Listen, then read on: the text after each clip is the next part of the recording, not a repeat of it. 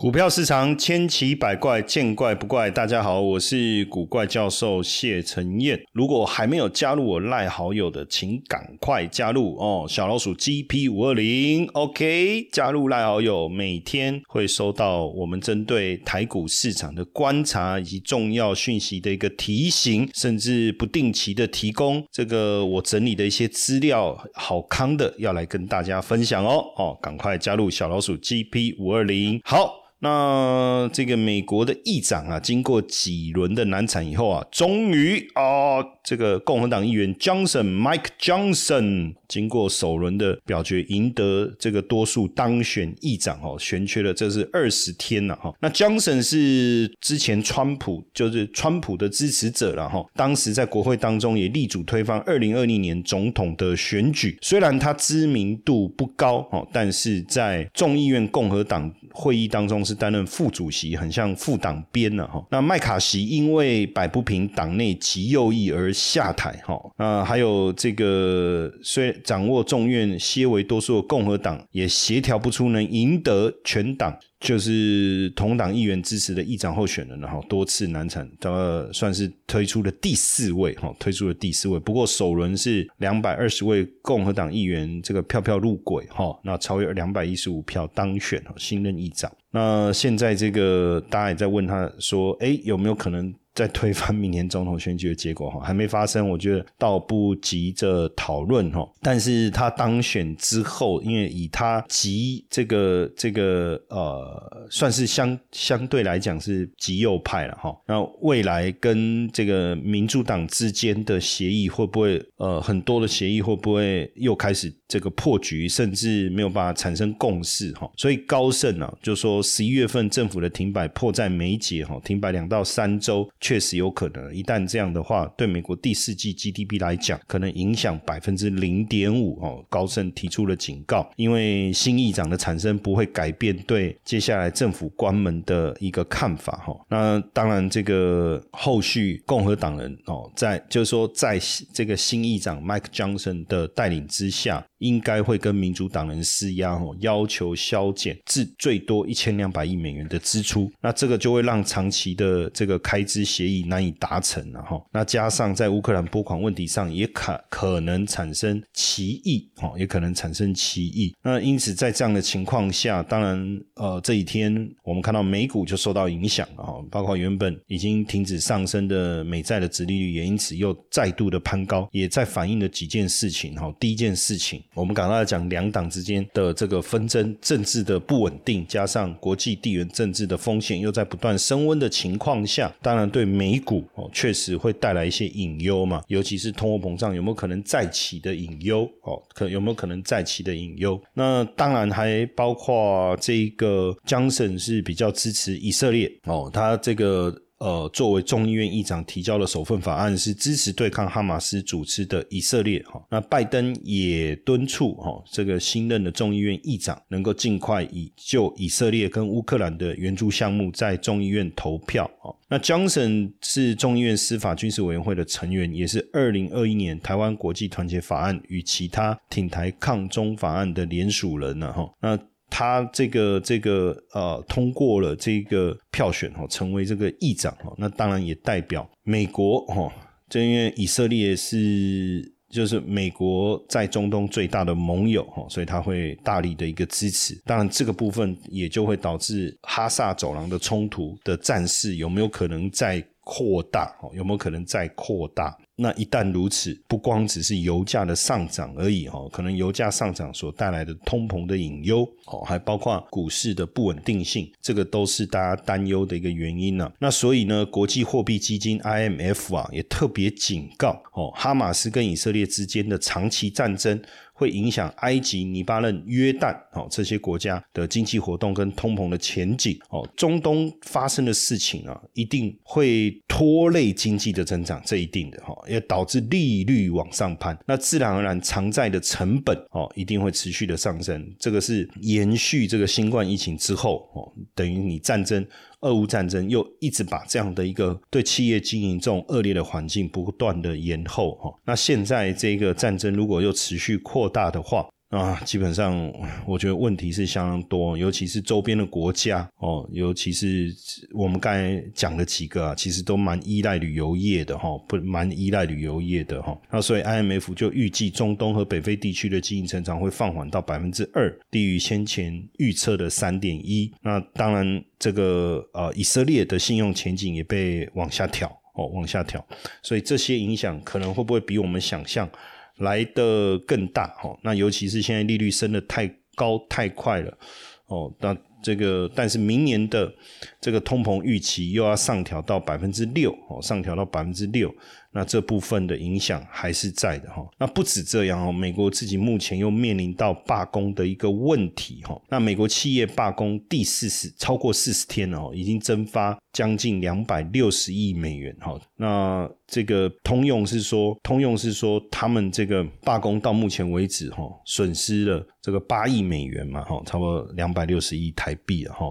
那罢工人数四万五千人哈。呃，三大巨头哈，汽车业三大巨头通用。福福特哈斯特兰提斯，反正他们这个利润最高的工厂哦，都宣告停摆。嗯，UAW 他们的德州阿灵顿分会的主席就特别讲，他说：“哎，我们去年帮通用带来两百二十亿美元的收入，哎。”你你懂意思吗？劳工会觉得说，我给你带赚了那么多钱，两百二十亿美元，那你怎么对我们的？好，这罢工往往出现的就是这样的一个心理上面的一个不平衡啊！哈，当然也希望公司对员工更好，提高更大的薪资等等哈。那当然，这个现在 UAW 也很聪明，然后就追着那些利润很高的工厂去打。也就针对这些利润最高的工厂去罢工哦，那这个对车厂的冲击就很大了。那这样的一个一个状态，也也也让日本本田汽车哦缩手了哈，因为原本是要跟美国通用汽车合作来开发廉价的电动车哈，一年前他们是合作斥资了五十亿美元哦，希望这个创造这个廉价的电动车来去。这个这个呃，跟特斯拉相抗衡哦。那不过现 这个罢工之后啊，本田的这个执行长就说：“哎呀，商业环境的变化啊，这个我们可能先暂停搁置一下哈，这个计划哈，搁置一下这个计划。那当然呃，之后哈，之后能不能继续也不知道哦。所以通用也说：哎呀，今年能不能实现一百四十亿美元的利润哦？确实确实不晓得哈，反正。”呃，每周增加两亿美元的一个成本哦，这个罢工的部分，实际上如果罢工持续下去哦，通用这个汽车厂如果出现困境哦，可能会带来通缩的问题。但是对通用汽车来讲，这个这个问题不解决，确实是一个很大的困扰。所以这个呃，这个 UAW 已经跟福特达成共识哈，已经跟福特达成共识哦，要这个。加原本是说加薪百分之四十哈，目前这个福特所提出来是百分之二十五哈，百分之二十五。那呃，所以有没有可能因此而停止罢工？哈，那跟基层员工谈完以后，只要大家同意，基本上就没有问题了哈。那因为这个罢工啊，已经造到目前为止哈，已经造成九十三亿美元的经济损失。哦，那供应商。也损失了二十八亿美元，那工会的成员也蒙受了五亿美元的薪资损失，所以看得看得出来哈，问题非常非常的大。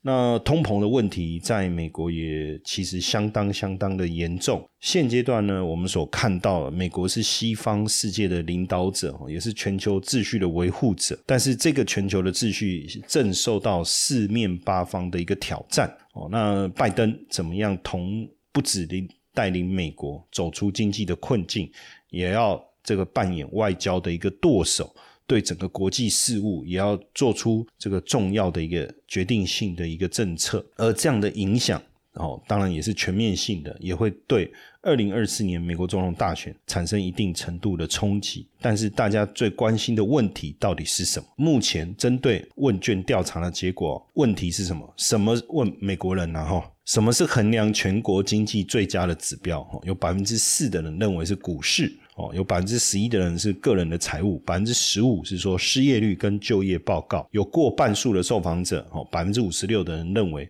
产品跟服务的价格是最佳指标。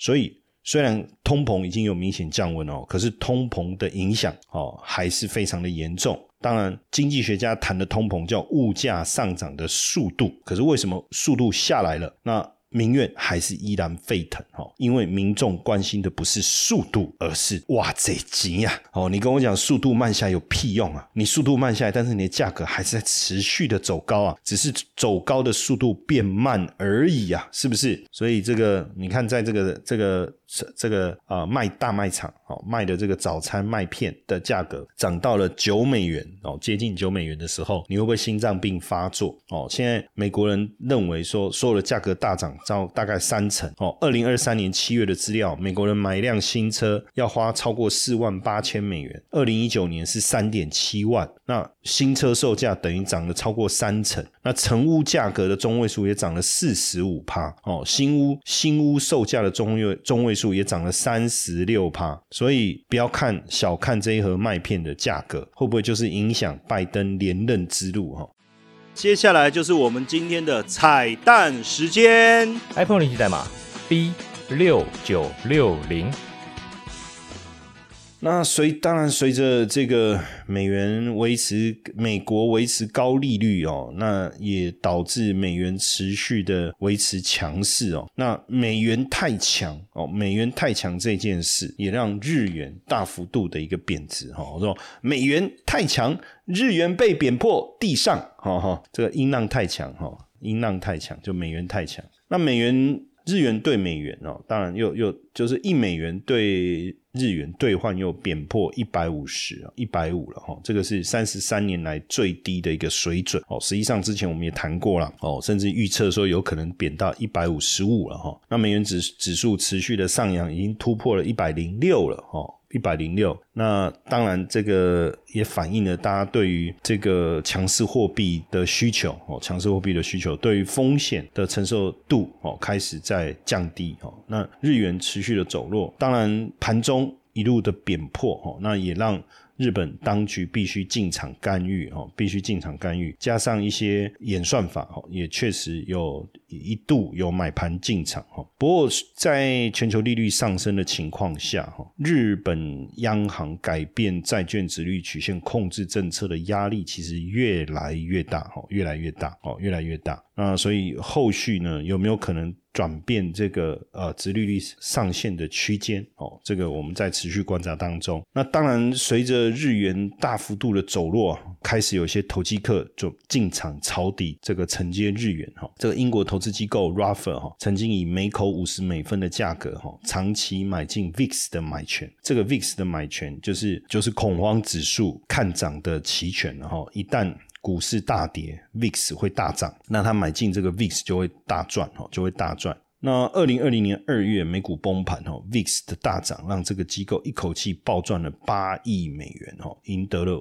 Fifty Cent 的称号哈。那现在他们又找到了另外一个对标的，就是日元哈。他们最近跟投资者的信当中就透露，已针对日元建立了庞大的部位，建立了庞大的部位。那当然，一旦卖压消退哈。这个日元可能失控飙涨哦，那二零零八年就曾发生过一次哦，一旦发生了，那当然他们的收益可能会非常非常的惊人哦。那日元目前是依然疲弱不振啊，依然疲弱不振，对美元重贬哦，像二一二二年、二一年一样哦，大大幅度的贬值。那日元也是今年全球表现最差的货币哦，所以很多人认为说。日本银行哦，就日银 BOJ，BOJ 应该很快会放弃直利率曲线的控制哦，尤其是明年的三月哦，劳资展开春斗这个工资协商，一旦这个呃加薪百分之五的话哦，那自然日本公债值率应该就会开始飙升哦，这也是为什么这个 Ruffer 又进场在日元大量布局的一个原因哦。